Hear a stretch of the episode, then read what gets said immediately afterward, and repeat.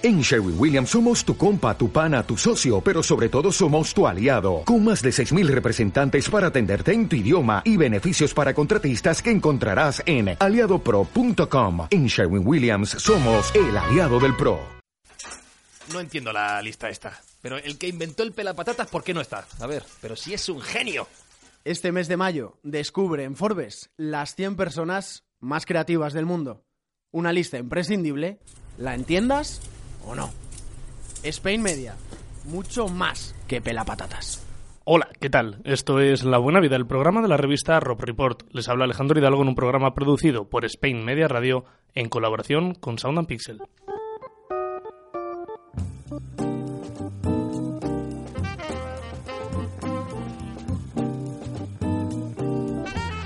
Hoy en La Buena Vida le dedicamos el programa al dios Baco, se lo dedicamos al mundo del vino, una bebida fermentada que acompaña nuestra cultura desde hace milenios. El vino, dicen, se produjo por primera vez durante el Neolítico, según los testimonios arqueológicos hallados en los Montes Zagros, en la región que hoy ocupan Irak e Irán. Desde entonces su expansión por el mundo a lo largo de la historia y a través de las diferentes culturas, ya lo han visto, no se ha detenido. Siempre ha estado muy bien considerado por la alta sociedad occidental, siendo testigo imprescindible en cualquier acontecimiento banquete de importancia, y alrededor de él se han firmado los grandes tratados y acontecimientos históricos de Occidente.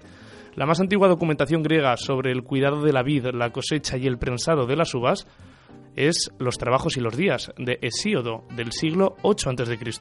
En la antigüedad Grecia, en la antigua Grecia, el vino se bebía mezclado con agua y se conservaba en pellejos de cabra. Miren cómo ha cambiado. Los romanos lo catalogaban a la fermentación del fruto de la vid como la bebida de los dioses.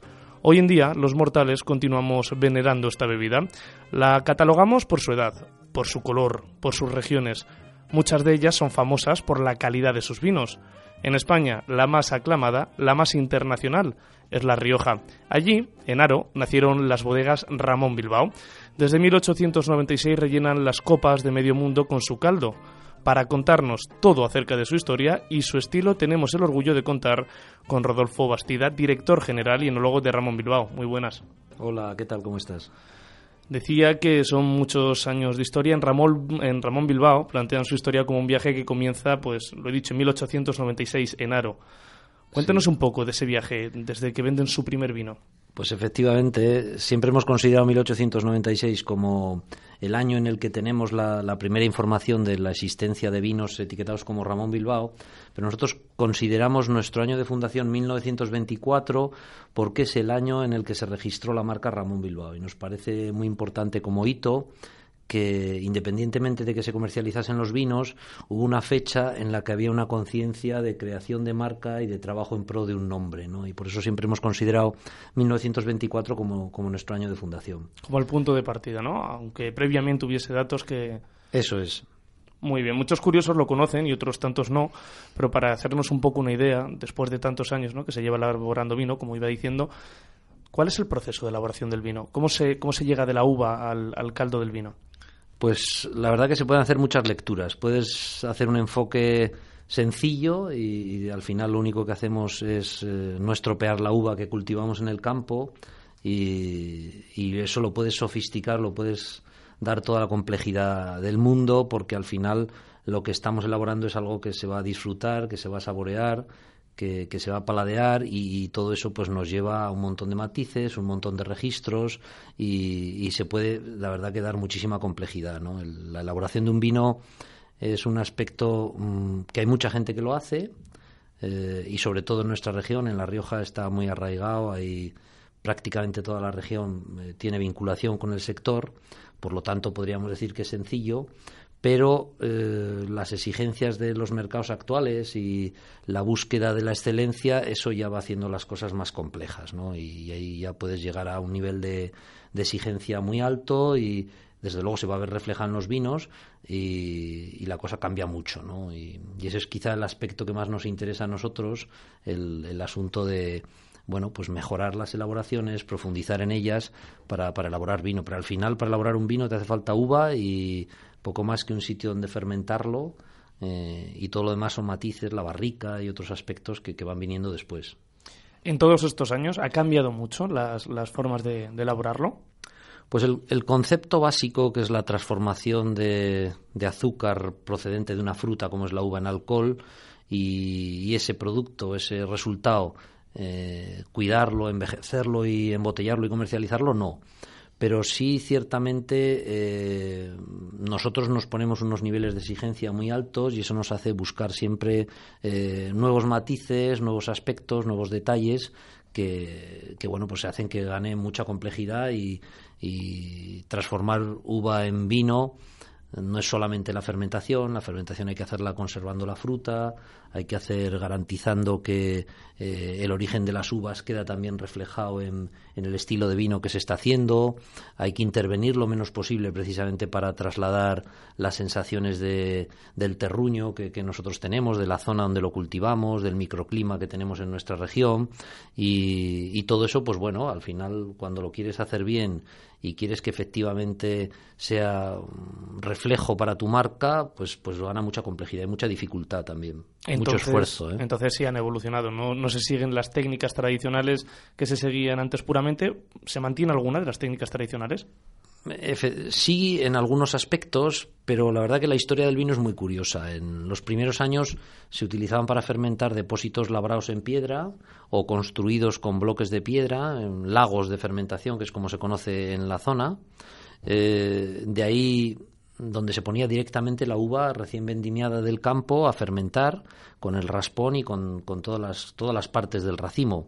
Y, por ejemplo, ese paso ha ido cambiando mucho, se incorporó eh, en los años 20 la madera también para, para, fermentar, después en los años 60 se incorporó el hormigón, ya se, se, hizo más complejo el asunto, pues eran bodegas excavadas en tierra, en bajo tierra normalmente, eh, donde se fermentaba la uva en depósitos de hormigón, y en los años 80 llegó el acero inoxidable, que es un poco el, el, elemento que hoy en día impera, ¿no? aunque también estemos incorporando otras técnicas o adaptación de técnicas más antiguas, como la propia elaboración en hormigón. Eh, la mayoría del vino en La Rioja hoy se fermenta en depósitos de acero inoxidable que son fáciles de limpiar, fáciles de, de controlar la temperatura, porque nos interesa hacer un ejercicio de control de esa temperatura para, para no perder aromas y para que se desarrollen correctamente las fermentaciones. y probablemente lo que lo que ha hecho que esto vaya cambiando ha sido el nivel de exigencia del consumidor. Probablemente el vino en, en los años 20, en los años 30, mayoritariamente era un consumo pues hombre, no de autosuficiencia, no de autoconsumo, pero sí un complemento para la dieta, probablemente simplemente para acompañar comida.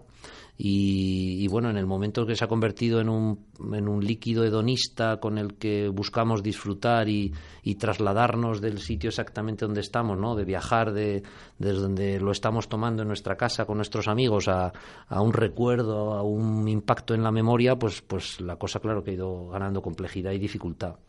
Eso en cuanto a innovaciones, la mayoría de las que nos hablaba de carácter tecnológico, pero no solo existen innovaciones de carácter tecnológico, creo que de hecho Ramón Bilbao está innovando ahora también en el tipo de cultivo, ¿no es así? Sí, efectivamente. La, verdad que en muchos aspectos seguimos trabajando con los mismos viñedos que, se trabajaba en 1896 o en 1924 pero lo que sí que hemos hecho ha sido cambiar parámetros como el momento de vendimia, eh, el propio trabajo con las uvas una vez que entran a la bodega y los últimos pasos los estamos dando mm, en búsqueda de, más frescor en nuestros vinos, de sensaciones más atlánticas, de sensaciones más frescas y, eso lo hacemos cultivando viñedo cada vez en más altitud. Ese es un, un buen trabajo de los últimos años. No quiero yo discutir si existe o no cambio climático, pero realmente hoy vendimiamos las uvas 20 días antes que hace 50 años y la forma de reaccionar desde el cultivo a esta situación pues es ir trasladando, ir elevando en altura ganando metros a la montaña para, para cultivar los viñedos en más altitud en, búsqueda de, sensaciones más frescas y de, otros matices de los que hasta hace unos años se apreciaban. ¿Qué complejidades puede tener a la hora de, bueno, pues de, de la cosecha en general, del producto final, el plantarlo a más altura? Mm, pues si trabajas en zonas eh, más bajas, lo habitual es que sean suelos más profundos y, en general los vinos tienen más simpleza, tienen menos matices y conforme vas ganando altura en la montaña, primero te encuentras antes la roca madre, los suelos son más pobres, la viña es un cultivo que disfruta de los suelos pobres. No es que la viña le guste vivir en suelos pobres, pero sí nos da muchísimos mejores uvas, muchísimos mejores vinos, en resumen, cuando, cuando la viña tiene dificultades, cuando la viña tiene que adaptarse, cuando la viña tiene cierto nivel de estrés, ¿no? Y, y esa búsqueda de la altura nos lleva también pensando en una adaptación del estilo de vinos, que hasta hace unos años pues los vinos que se buscaban eran muy potentes, con el alcohol alto, eh, muy intensos de color, eh, que, impactasen verdaderamente cuando se servían en la copa y, el, consumo se va sofisticando, se va haciendo más exigente, se va haciendo eh, más hedonista, desde luego, y buscamos vinos más frescos, que en la copa eh, podamos alargar el consumo, tomemos más de una copa, y el consumo actual también tiene que ver con, los cambios de hábito. Eh, eh, en cuanto al estilo de comida, pues eh, todo se hace más ligero, son en muchas ocasiones comidas más cortas y yo creo que el estilo de vinos y los cambios tecnológicos que se han producido en el vino, desde la elaboración hasta este del cultivo en el que estamos eh, haciendo este detalle, pues tienen que ver con, una búsqueda de vinos distintos y en este caso pues más frescos y más limpios, más afrutados. ¿Cuáles diría Rodolfo Bastida que son los procesos más importantes para asegurar esa calidad del vino, para encontrar esos matices que, se exigen hoy en día a un vino? Pues eh, sin duda el, proceso más importante eh, tiene que ver con el cultivo de la vid. Para elaborar buen vino tienes que tener buenas uvas y, luego pues eh, los manuales de enología dicen que no estropearlas en la bodega. Es más dificultoso que todo eso porque hay que no solo no estropearla, sino mm, favorecer que se desarrolle en ciertos aspectos, como hablamos antes de la fruta y esas sensaciones de, recuerdo del sabor de la uva durante todo el proceso. Y, todo eso sí que ha cambiado en los últimos años y se han ido incorporando técnicas que han favorecido precisamente eh, ese tema. Y yo creo que el, cultivo como tal o la elaboración eh, ha ido evolucionando hacia más exigencia y por lo tanto más complejidad, ¿no? Y, han cambiado muchísimo el estilo de vinos que se hace hoy al que se hacía hace 20 años, precisamente, con, estos cambios en las técnicas, ¿no? Al final, muchas veces desde el punto de vista del enólogo, del que tiene que hacer el vino, eh, lo que buscas es tener sobre todo mm, muchos matices, yo siempre digo que se puede asimilar la elaboración de un vino se puede asimilar a, a, un pintor que se pone con una paleta y sus pinceles delante de un lienzo en blanco y cuantos más colores tengas, cuantos más eh, tipos de combinaciones seas capaces de obtener, pues más rico puede salirte el cuadro, ¿no? Y ese es un poco lo, lo, mismo que sucede en las bodegas. Buscamos separar absolutamente todo, elaborar los vinos eh, buscando el matiz de cada uno de ellos para luego poder trabajar con ellos de manera más compleja. A mí la teoría me estaba recordando un poco más que al pintor a la del chef, ¿no? Que dice lo primero una buena materia prima y luego saber tratarla y combinarla. Es al final un poco el mismo trabajo. Sí, la verdad es que son profesiones que se pueden asimilar, ¿no? al final el chef cuando vemos estos ejemplos de que va madrugando a la, al sitio donde se compran los frescos eh, el primero porque se lleva mejores cebollas o mejores vegetales que el que llega más tarde, en, en nuestro caso también pasa un poco lo mismo. La verdad que hay cuanto más trabajas, cuanto más te esfuerzas, hay más premio y los vinos te salen mejor. Y si eh, trabajas más intensamente, dedicas más tiempo a una parcela, al final en esa parcela la conoces mejor y terminas obteniendo mejor uva sin duda, ¿no? ¿Hay vinos buenos y malos? ¿Es algo objetivo? ¿Se puede medir la, calidad de un vino? Yo creo que sí, que hay vinos buenos y hay vinos malos. Eh, los vinos malos cada vez tienen menos interés. Eh, nadie quiere tomar cosas malas, ni en comida, ni en bebida. por supuesto que también hoy en día yo creo que con eh, se puede encontrar la relación calidad-precio también en vino. Se pueden tomar muy buenos vinos por poco dinero. Sobre todo aquí en España, ¿no? Sobre todo en España, efectivamente. Y, yo creo que, mm, por lo general, los vinos más caros suelen ser mejores, pero no siempre tiene que ser así. Eh, no es difícil elaborar un vino malo, eh, elaborar un vino bueno, pero hay que tener la vocación de quererlo hacer. Y, y eso garantiza ya una parte del éxito, ¿no? Y, efectivamente sí que hay buenos y malos, pero no quizá con, ese matiz de blanco o negro. Yo creo que hay una banda de grises muy amplia en la que influye también tu gusto personal a la hora de... Eh, seguramente eh, coincidiríamos todos en decir este vino es mejor que este otro pero yo creo que eh, en el nivel de vinos que se elaboran en España ahora mismo y en La Rioja en concreto, eh, el matiz es mayor, no es solamente vino bueno o vino malo, ya influye tu gusto personal, este vino me gusta más, este me gusta menos, pues porque está más cercano a mi, a mi, a mi gusto personal, ¿no? Pues también sucede con la comida y con la bebida y con todas las demás cosas. Que sea bueno, que sea malo, también lo decía antes, depende mucho de la materia prima, de la uva en este caso, que es la materia prima del vino. ¿Cuál es la uva que más se utiliza en la región de La Rioja, la que más utilizan en Ramón Bilbao? En, La Rioja hay cuatro variedades tintas autorizadas por la denominación de origen, que son el tempranillo, la garnacha, el graciano y el mazuelo. Nosotros en concreto estamos enfocados al 99% en la elaboración de vinos tintos en La Rioja y nosotros la uva que utilizamos mayoritariamente es el tempranillo, que la verdad que es, eh, desde mi punto de vista por lo menos, la gran uva tinta de España que lo maravilloso del tempranillo además es que es una variedad que refleja perfectamente los diferentes tipos de suelo que tienes, el microclima de cada una de las parcelas y, en apenas 20, 30, 40 metros puedes elaborar dos tempranillos distintos que probablemente en el origen procedían hasta del mismo vivero pero lo, magnífico del tempranillo es quizá eso, ¿no? el trasladarnos a puntos geográficos concretos con, porque es capaz como variedad de, de resumir perfectamente el clima y el suelo que tenemos en cada punto. Me hablaba ahora mismo de la denominación de origen La Rioja, una marca sin duda bien conocida por todos, internacional. ¿Les ha ayudado a Ramón Bilbado el hecho de, de, tener ese sello de denominación de origen en su expansión?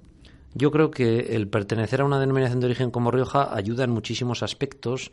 Eh, sin quererlo individualizar en Ramón Bilbao, yo creo que genera una cultura en una región, un estilo y una forma de, hacer las cosas que, al final hace que todo el mundo mejore. ¿no? Y nosotros tenemos que comprar uva, además de la que elaboramos en nuestros propios viñedos, y, que haya una competencia en la zona y unas ganas de mejorar y de superar, yo creo que terminan ayudando a, que efectivamente se hagan mejores uvas y por lo tanto mejores vinos.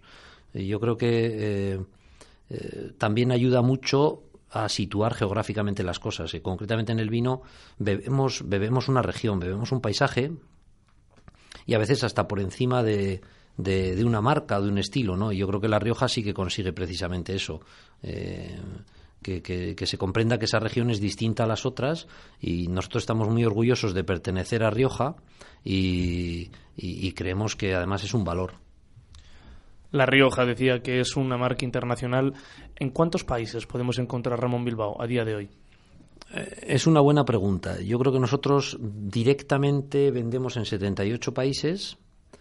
Eh, por supuesto que hay unos cuantos, 15, 20 países donde tenemos una presencia más importante incluido España entre ellos, por supuesto, y, otros donde nuestra presencia es más residual, también porque quizá eh, a veces pensamos que, que en todos los países existe la misma familiaridad con el vino que, existe aquí en España, ¿no? en, que forma parte de nuestra cultura, pero todo esto lo filtras por la cultura china y el vino no forma parte de sus celebraciones ni de sus... Cuando un niño tiene que celebrar el cumpleaños o un matrimonio, no están pensando en tener lo que celebrar con vino. Entonces yo creo que hay países en los que a veces por mucho esfuerzo que hagas, culturalmente encuentras... Eh, eh, resistencias que poco a poco se van salvando, porque el estilo de vida europeo hay que reconocer que, marca una tendencia importante en muchos de los países y en Europa en general sí que el vino forma parte del hábito de consumo diario, ¿no? O diario, semanal o por lo menos de esas celebraciones de las que hablábamos, ¿no? Y, yo creo que eso es muy importante para, para exportar también. Por supuesto, estoy seguro de que España es el primer consumidor ¿no? de sus vinos ¿Qué otros países serían muy fans de, Ramón Bilbao, los que estarían en la lista entre los primeros consumidores de, los vinos de Ramón Bilbao?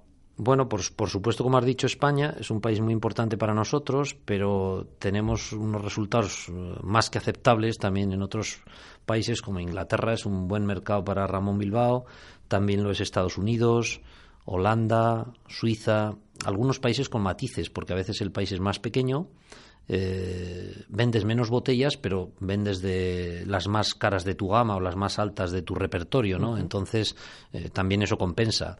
Y, la lista podíamos continuarla, pues eh, yo ahora precisamente llego de un viaje, estaba en Estados Unidos, en México y en República Dominicana y los tres países eh, creo que tienen muchísimo potencial y mucho interés en los vinos de Ramón Bilbao y, creo que vamos a hacer grandes cosas en ellos, ¿no? Sí que es verdad que muchas veces en, muchos de estos países que me enumeraba vemos como en las secciones de, los supermercados o de las tiendas eh, especializadas hay una sección muy grande de vinos franceses y a lo mejor de vinos españoles un poco más pequeña. ¿Qué tenemos que hacer los españoles para que nos lleguen a equiparar a los franceses en, en la producción del vino? Pues yo creo que lo primero que tenemos que hacer los españoles es creérnoslo. Eh, es un país magnífico para la elaboración de vinos, no tenemos que ir con, ningún complejo en ese sentido.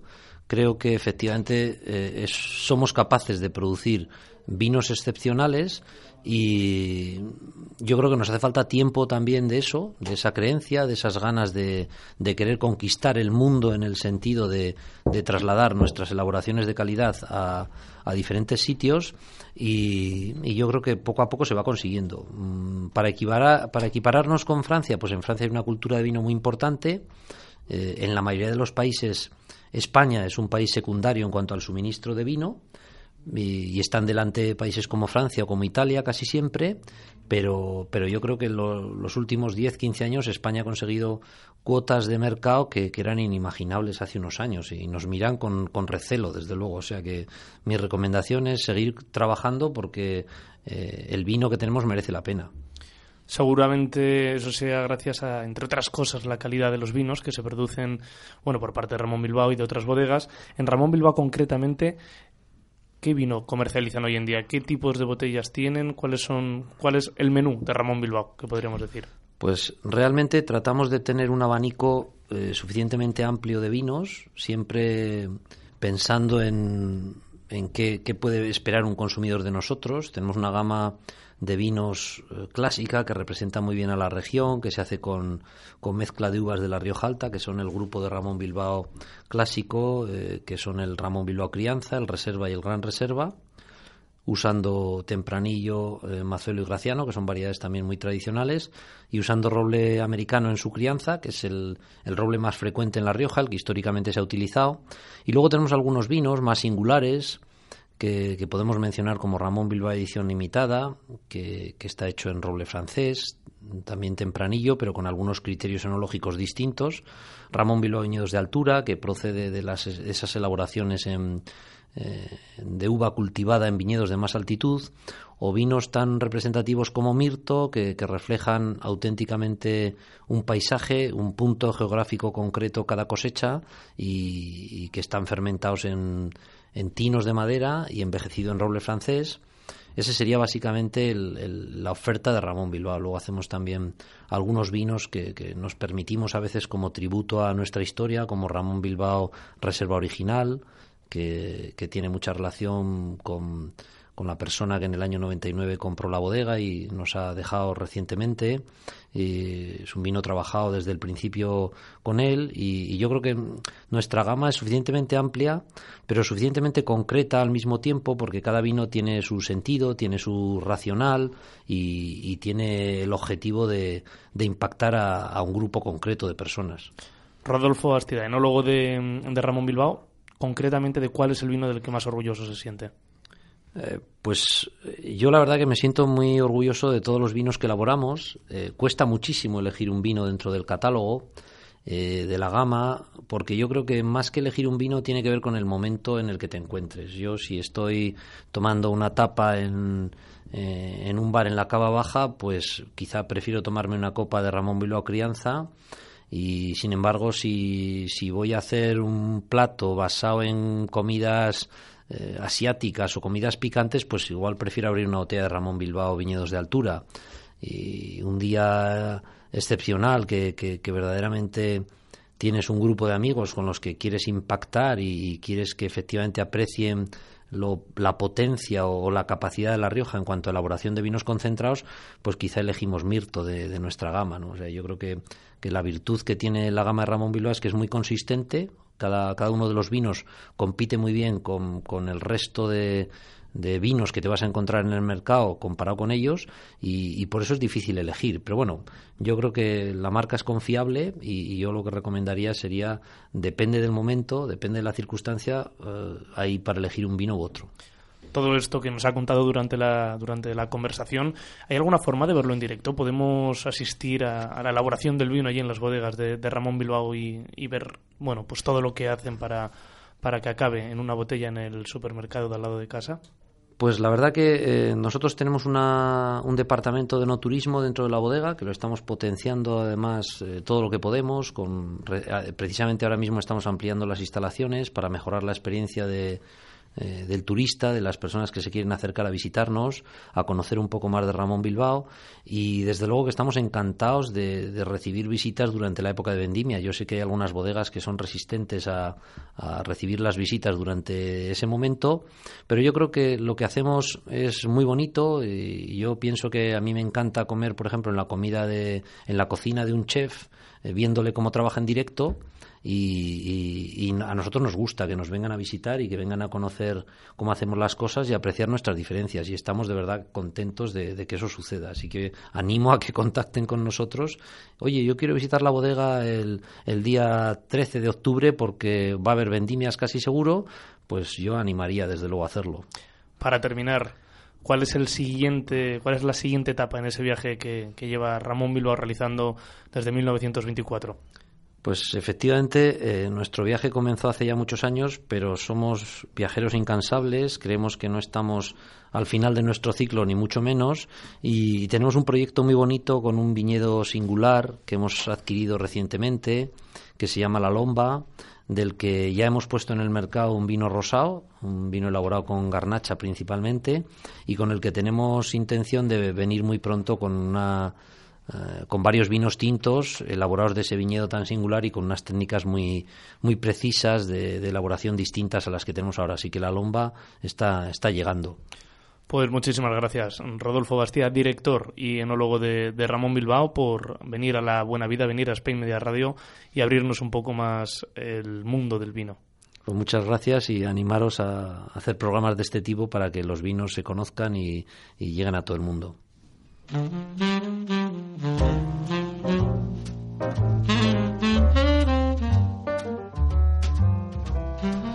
Esto del vino es todo un mundo y dicen los expertos que no hay dos botellas iguales. En este sentido, tampoco todos los vinos tienen el mismo precio. Hoy en La Buena Vida les ofrecemos una selección de las botellas de vino más caras del mundo. Muy buenas, Sergio Núñez. ¿Qué tal, Alejandro? Hoy tenemos cinco vinos extremadamente caros y con historia elaborada por bodegas Montecillo. El quinto vino más caro del mundo, según esta lista, sería el Chateau Margaux de 1787 de Burdeos. Su precio, 225.000 dólares.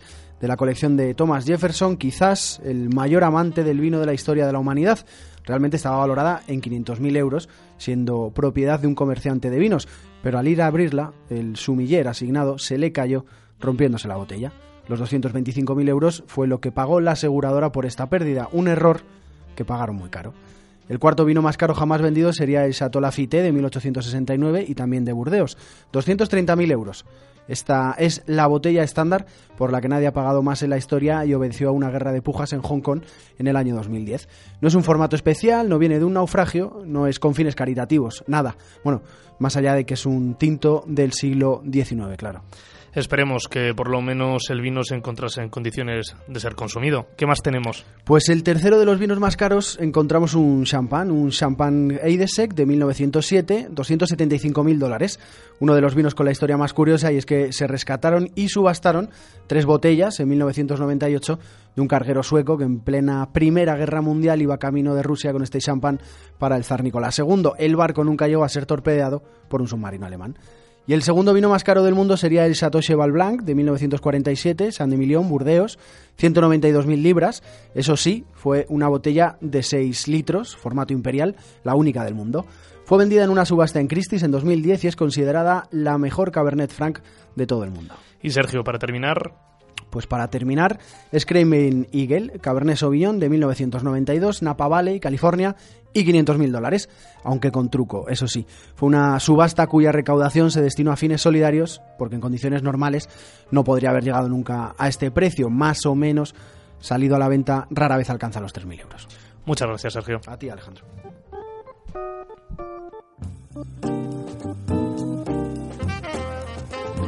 Hasta aquí el programa de hoy. Ya saben que pueden escucharnos a través de nuestra web spainmediaradio.es y de las diferentes plataformas digitales, iTunes, iVoox, SoundCloud y Spreaker, donde se encuentra este y el resto de programas de Spain Media Radio. Todo esto también está disponible en nuestra aplicación para smartphones, gratuita para Android y Apple. En redes sociales somos arroba Spain Media Radio, nos podéis encontrar en Facebook, Instagram y Twitter. Raquel Cordonier ha estado en el área técnica, yo les espero la semana que viene con más de la buena vida.